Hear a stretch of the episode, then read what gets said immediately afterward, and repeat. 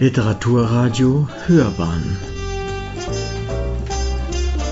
Abseits vom Mainstream.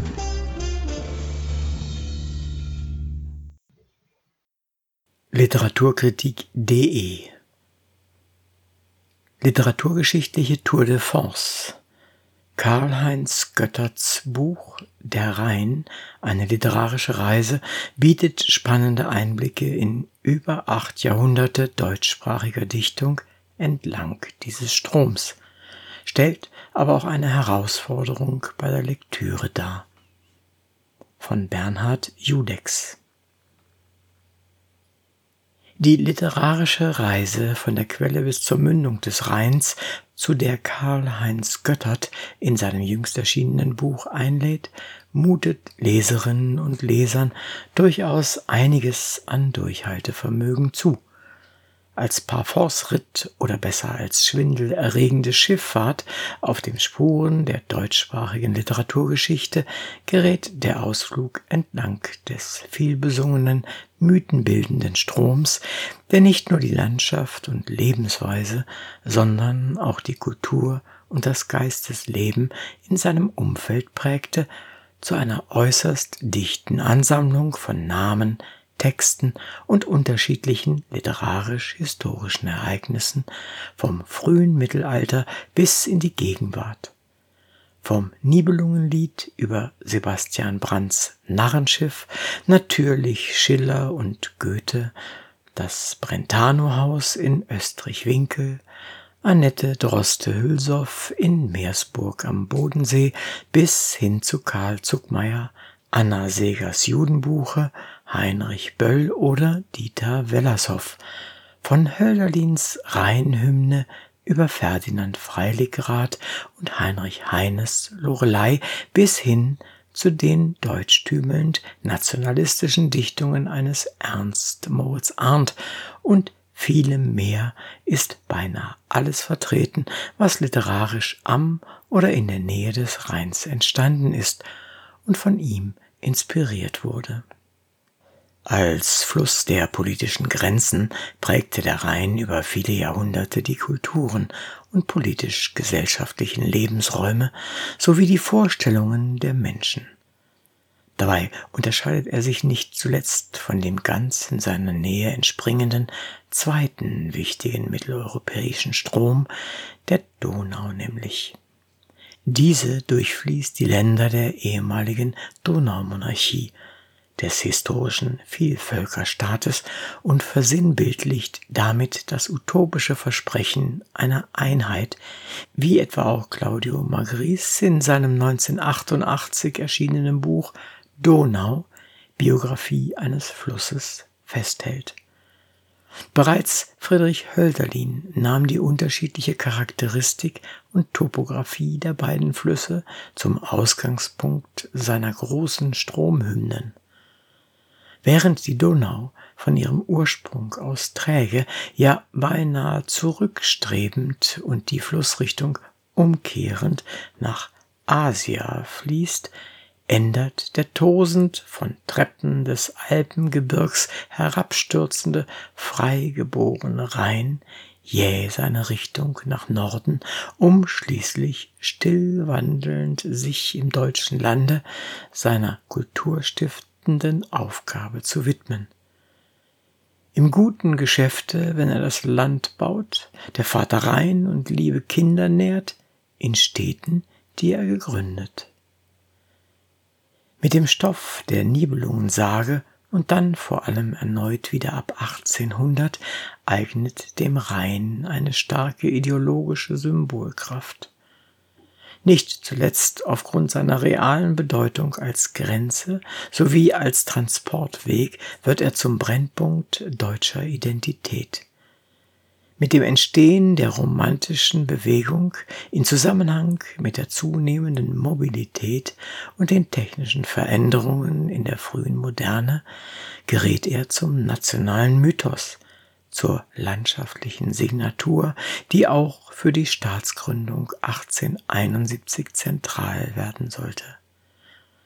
Nikolaus Beckers Rheinlied und Max Schneckenburgers Die Wacht am Rhein sind zwei der bekanntesten Beispiele für die ideologische Instrumentalisierung des Flusses in der Literatur.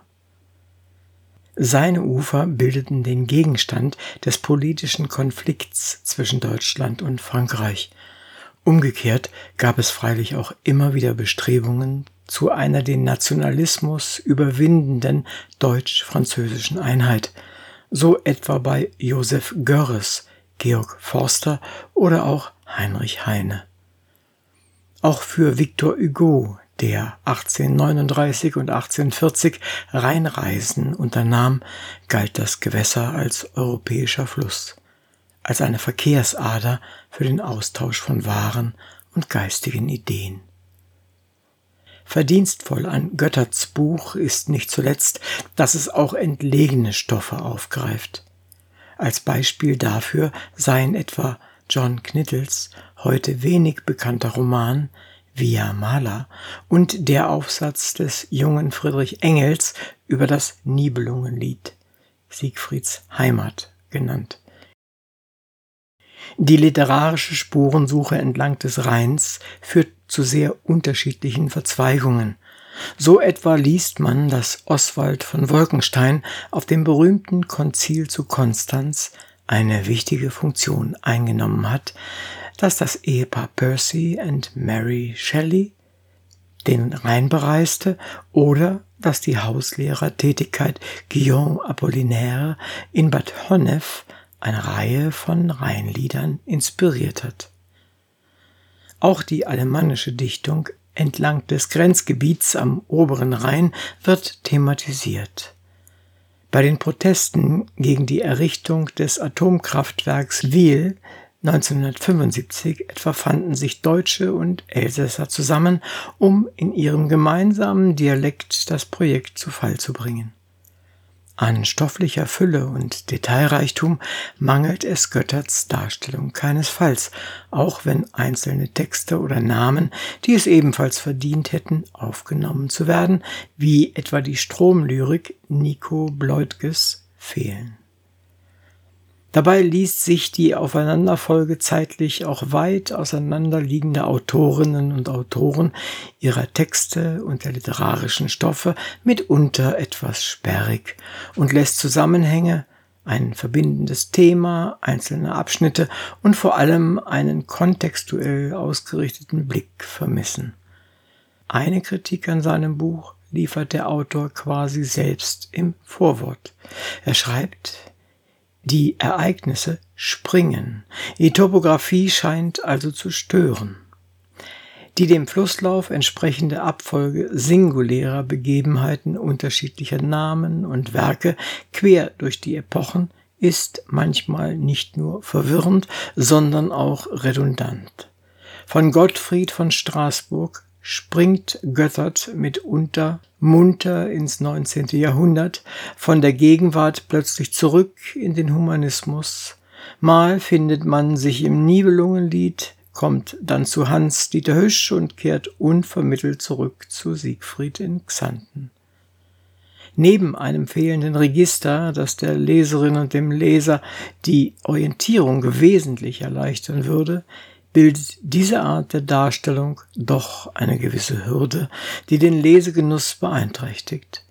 Trotz unterschiedlicher Akzentuierung scheint das in vergleichbaren Büchern, die ebenfalls dem Weg des Stroms von der Quelle zu seiner Mündung folgen, wie etwa Elke Heidenreichs Reisebuch Alles fließt, der Rhein oder Hans-Jürgen Balmes kulturgeschichtlicher Biografie eines Flusses, der Rhein etwas besser gelöst. Umgekehrt fördert Götterts literarische Reise eine wahre Fülle an Details zutage, die sich in dieser Dichte anderswo kaum finden lassen und dabei eine deutschsprachige Literaturgeschichte in Nutze ergeben. Man möge sich also in das Leseabenteuer einlassen, das Wissen erweitern und vielleicht so den ein oder anderen kulturgeschichtlich bedeutsamen Ort selbst besuchen. Denn als literarischer Reisebegleiter ist Götterts Buch durchaus zu empfehlen. Sie hörten Literaturgeschichtliche Tour de Force. Karl-Heinz Götterts Buch Der Rhein, eine literarische Reise, bietet spannende Einblicke in über acht Jahrhunderte deutschsprachiger Dichtung entlang dieses Stroms, stellt aber auch eine Herausforderung bei der Lektüre dar. Von Bernhard Judex. Es las Uwe Kulnig.